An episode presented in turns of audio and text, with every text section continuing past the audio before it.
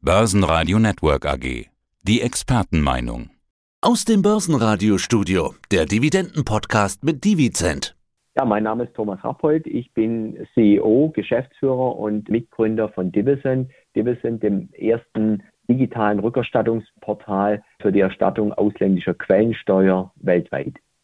Anfang des Jahres und vor der Bilanzsaison, das ist immer die Zeit, in der man in allen Publikationen von den besten Dividendenaktien hört, Titelseiten, Statistiken, Tabellen und Artikel.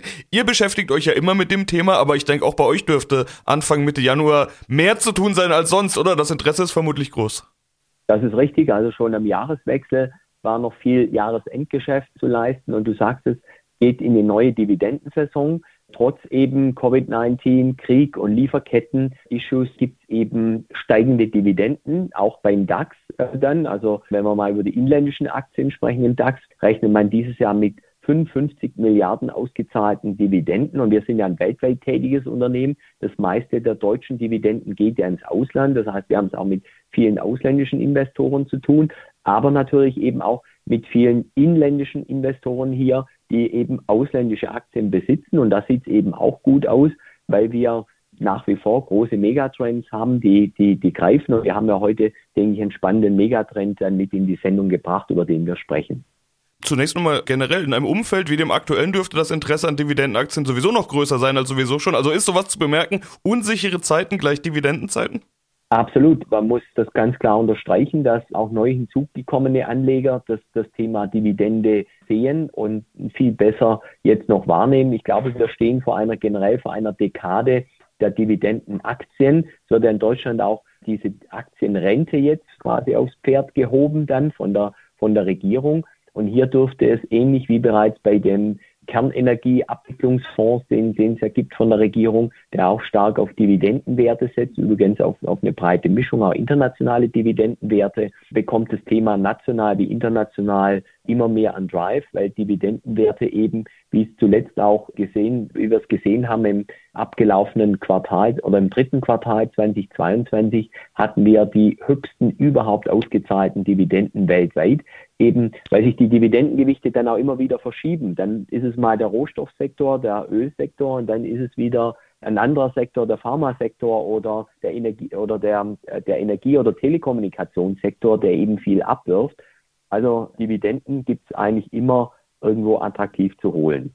Jetzt wollen wir ja nicht die besten Dividendenaktien durchsprechen, sonst wären wir vermutlich auch lange beschäftigt. Vorteil bei euch, ihr kennt euch als Spezialisten gut aus in dem Bereich. Man kann auch mal nach Spezialthemen fragen und du hast ja gerade schon angedeutet, dass du auch diesmal ein Spezialthema dabei hast. Wir unterhalten uns ja auch immer mal über deine Funktion als Tech-Spezialist und Berater im Tech. Indizes-Bereich. Hier könnte man mal eine Parallele schlagen, denn du hast dich mit dem Thema digitale Infrastruktur, Funktürme und Rechenzentrumsbetreiber beschäftigt, allerdings aus Dividendensicht. Also sind da auch gute äh, Dividendenzahler dabei?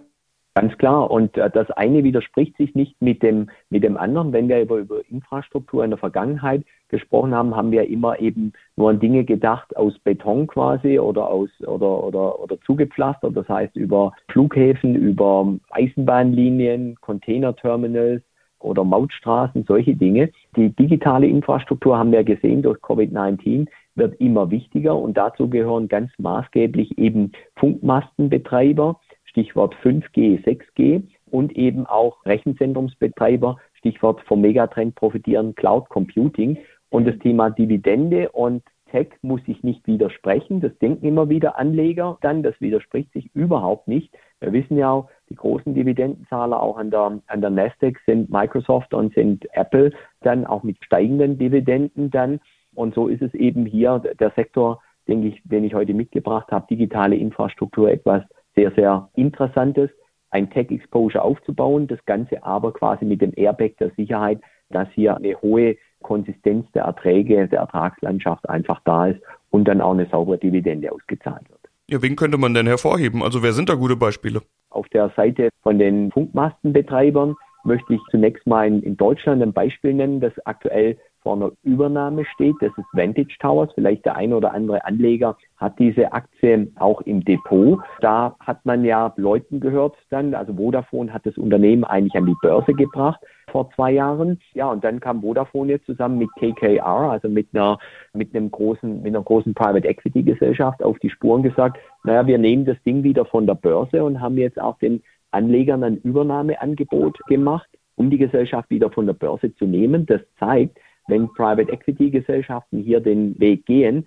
Unternehmen in diesem Sektor von der Börse zu nehmen und aufzukaufen, dass dieser Sektor eben sehr spannend ist. Da möchte ich mal zwei Unternehmen nennen mit internationalem Exposure, weil wir stark über ausländische Aktien da auch reden. Das ist einmal Crown Castle, das ist der führende amerikanische Betreiber von 5G und 6G-Netzen, die eben nicht nur Funkmasten haben, sondern die integrierte Lösungen haben, die also Funkmasten haben, die Glasfasernetze haben dann und die auch die neuen Sensoren haben und Einheiten für 5G, 6G, also sogenannte kleine Zellen, die man dann zum Beispiel auch an der Straßenlaterne einfach anbringen kann dann. Und da verfügt Crown Castle eigentlich über als als integrierter digitaler Mobilmastenanbieter über perfekte Voraussetzungen, weil man muss diese Masten dann eben auch über Glasfasernetze dann verbinden, beziehungsweise zum Endkunden via Glasfaser. Und dieses integrierte Netz, wo die sehr viel Geld investiert haben,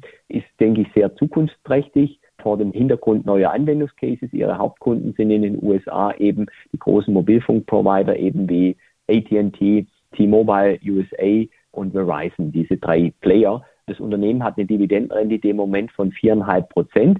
Die kamen etwas unter die Räder interessanterweise wegen dem Thema Kreditexposure. Diese Infrastrukturunternehmen hebeln ja ihre Investitionen über Kredite. Aber das Spannende bei Crown Castle, was viele Anleger und Analysten übersehen haben, dass die Kredite über eine Laufzeit von über acht Jahren fix sind, der überwiegende Teil, sodass die eigentlich kaum ein Zinsänderungsrisiko haben. Im Gegenteil, sie profitieren jetzt sogar von steigenden Zinsen, weil sie dann auch ihre Gebühren gegenüber den Mobilfunkanbietern anheben können. Übrigens, großer Investor, der da mit drin gesteckt hatte in der Vergangenheit bei Crown Castle, war Bill Gates mit seiner Stiftung. Im Schnitt hat Crown Castle seine Dividenden jährlich zwischen 5 und 10 Prozent auch angehoben. Eben ein sehr stabiles und ähm, einträgliches Geschäftsmodell. In Europa zu nennen wäre die, die Cellnex.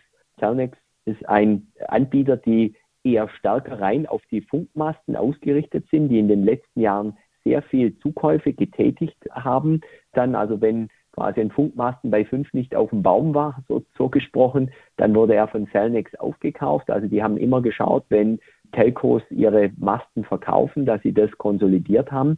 Da waren sie sehr erfolgreich, haben jetzt da eben ein, ein großes Paket da jetzt zusammen. Und jetzt geht es eigentlich darum, bei Cellnex dann in den nächsten Jahren, dass sie das Ganze konsolidieren, mehr Ertrag daraus ziehen und das quasi die Synergien aus diesen Zukäufen dann heben dann. Das ist bei, bei Celnex, Celnex in Spanien notiert, kann man dann die Dividende, die es dort gibt, dann auch über uns, über Dividend komfortabel rückerstatten. Die Spanier, die zahlen dann auch sehr schnell die, diese Quellensteuer zurück. Ähm, wir erleben das so im Schnitt, äh, innerhalb von zwei Monaten bekommt man dann seine zu viel gezahlten Steuern da auch zurück. Drittes Beispiel, das ich mitgebracht habe aus dem Bereich Data Center, ist das Unternehmen Equinix. Die sind äh, ein S&P 500 Unternehmen um, um sich das mal auf der Zunge zergehen zu lassen, als führender Rechenzentrumsbetreiber. Wir haben einen sogenannten Proven Track Record, also wir haben einen sehr guten, erfolgreichen Track Record und das lässt sich manifestieren in, äh, eigentlich in zwei Zahlen. 78 hintereinander liegende Quartale haben die Umsatzwachstum generiert und das ist der längste Track Record von allen S&P 500 Unternehmen. Das zeigt quasi dieses Wachstumspotenzial in der Firma und die Solidität zeigt sich darin, an wiederkehrenden Umsätzen, dass Equinox 95 Prozent wiederkehrende Umsätze generiert und das Ganze kommt, also die sogenannten Bookings, die Buchungen kommen von 90 Prozent von existierenden Kunden. Also wirklich ein, ein sehr stabiles Geschäft. Und wir wissen ja auf der einen Seite 5G, 6G als auch Cloud Computing die lassen sich jetzt auch nicht durch Kriege äh, oder sonst wie aufhalten oder durch Covid-19. Ganz im Gegenteil, das sind zwei wirklich große Megatrends, die auch weiterhin kontinuierlich, wo die Treppe nach oben geht, dann. Du hast jetzt ein paar Mal den Begriff Quellensteuer genannt und genau darum geht's bei euch ja. Also es geht nicht nur um Dividenden, sondern auch um die Steuern, die man darauf zahlt. Divisent, wir bezeichnen das immer als Software-Startup. Rückerstattung der Quellensteuer von ausländischen Dividendenaktien ist eure Spezialität. Deshalb zum Schluss wie immer mal eine kurze Zusammenfassung. Wie genau funktioniert das?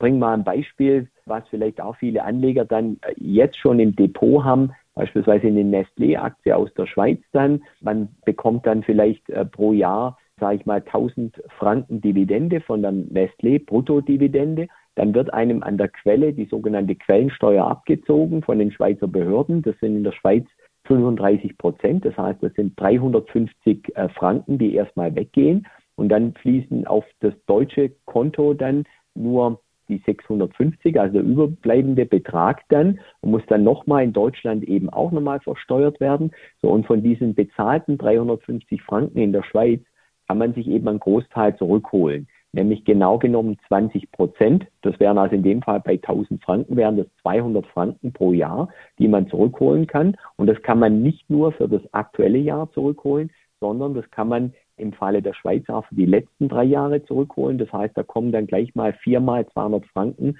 Dann kommen mal geschwind in diesem Beispiel 800 Franken zusammen. Das kann man dann natürlich wieder in die Aktie stecken oder in eine andere Aktie. Also da kommt richtig Geld zusammen, wenn man dann sich mal ein Depot anschaut.